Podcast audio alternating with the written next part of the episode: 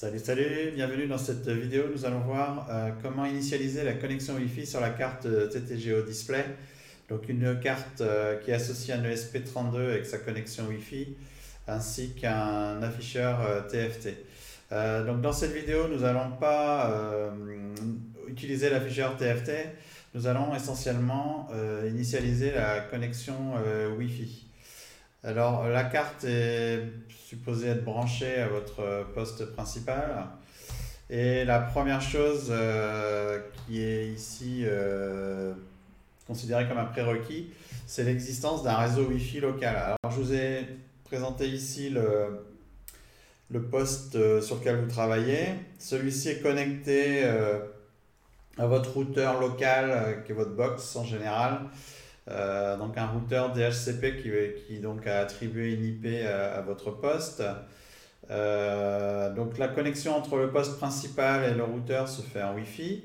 Et d'autre part, on a une connexion Wi-Fi euh, qui existe donc entre le TTGO display et le routeur. Alors c'est cette connexion que nous allons initialiser ici. Et on présuppose également, euh, enfin, dans, cette, dans ce cas précis, euh, dans ce qu'on va faire ici, ce n'est pas indispensable d'avoir l'accès web, mais ce qui est très intéressant, c'est effectivement d'avoir l'accès web, puisque du coup, on va pouvoir télécharger euh, ou uploader en tout cas des fichiers directement sur la carte TTGO Display et la carte ESP32 de manière générale.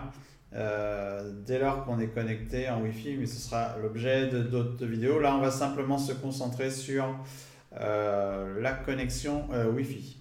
Alors, pour initialiser la connexion Wi-Fi, vous disposez de l'interpréteur hein, et on présuppose ici que vous êtes connecté à la carte MicroPython qui est donc programmée au préalable, etc. Donc on commence par euh, importer le module qui va s'occuper du réseau, qui est le module network. Donc euh, si vous voulez euh, explorer ce module, vous pouvez, hein, il y a quand même pas mal de choses. là, la classe qui va nous intéresser, donc vous voyez, il y, a, il y a pas mal de petites choses dedans. Donc la classe qui nous intéresse ici, c'est la classe VLAN qui va donc nous fournir euh, l'objet qui euh, représente la connexion Wi-Fi. Alors, on va créer simplement un objet euh, qu'on va appeler Wi-Fi, tout simplement. Et on va utiliser, on va créer une instance donc de la classe WLAN, donc en majuscule. Et on va préciser on va donner un argument qui va préciser le mode de fonctionnement voulu. Donc on, on a, le choix entre deux modes de fonctionnement. On peut faire un mode de fonctionnement en tant que euh, poste sur le réseau. Et on a également un fonctionnement en hotspot, ou point d'accès. Euh, donc c'est l'autre façon de fonctionner. À ce moment-là, c'est la carte elle-même qui fournira le réseau Wi-Fi euh, et l'identifiant du, réseau. Donc ici, on va utiliser en tant que, que élément du réseau. Donc on va passer l'argument prédéfini qui est star underscore if. L'autre argument étant euh, APIF. Donc euh, voilà, donc on obtient bien notre euh, objet Wi-Fi et une fois que c'est fait, on peut activer simplement le Wi-Fi en faisant Wi-Fi active. Alors il faut passer l'argument true. Alors d'ailleurs, on peut regarder sans rien ce que ça donne. A priori, on va être à false, parce qu'on n'a pas encore activé. Et donc la même fonction vous permet euh, d'activer le Wi-Fi. C'est tout bête. Hein. Voilà, donc une fois que c'est fait, votre Wi-Fi est actif. Alors, une fois, on n'a pas encore à ce stade déclaré la connexion, on n'a pas passé les paramètres du réseau. Et pour euh, ce faire, on va connecter. Donc là, en fait, Wi-Fi active allume, si vous voulez, le, le Wi-Fi sur la carte. Alors la connexion va faire la connexion entre le module Wi-Fi et euh, le réseau. Et pour cela, on a euh, la fonction connect tout simplement qui va prendre le SSID. Alors j'ai prédéfini ici mes deux variables de SSID et de password. je les laisse confidentielles en fait hein, pour des raisons de sécurité éventuelles. Euh, mais c'est à vous de mettre le bon SSID, le bon password correspondant à, votre, à votre situation. Donc c'est la clé VPA en général. C'est les mêmes hein, que, que vous avez sur votre réseau Wi-Fi pour votre poste. Et donc, si vous mettez des chaînes, n'oubliez pas de, de, mettre des guillemets. Là, moi, j'utilise des variables, donc je ne mets pas de, de guillemets. Donc, on connecte. Donc je n'ai pas de message d'erreur, donc a priori euh, c'est bon. Et euh, une fois que c'est fait, euh, je vérifie que c'est connecté avec la fonction isConnected. Donc j'ai une réponse true, ce qui me prouve que je suis bien connecté. Alors une fois que on est connecté, on peut vérifier que l'on est bien connecté. Et pour cela, enfin, on peut vérifier les paramètres, disons, du réseau. Et pour cela, on dispose d'une fonction ifconfig qui est la même que, qui ressemble à une fonction qu'on a en commande Linux. Et cette fonction va nous renvoyer un, tuple avec euh, l'IP de la carte, euh, le masque réseau et l'IP de la passerelle.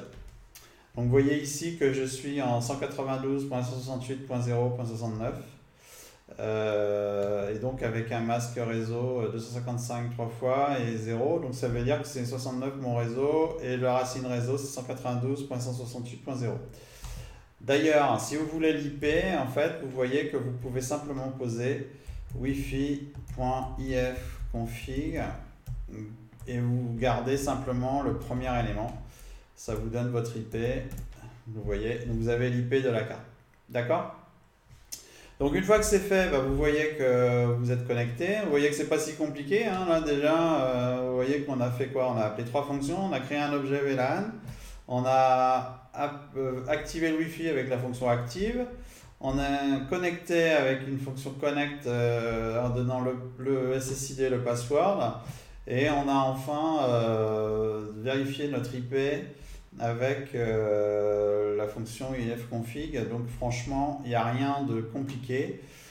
Euh, alors évidemment, ça c'est en manuel. Euh, en pratique, on sera content de pouvoir un petit peu harmoniser tout ça, enfin disons d'homogénéiser tout ça, puis pas avoir à le faire à la main à chaque fois.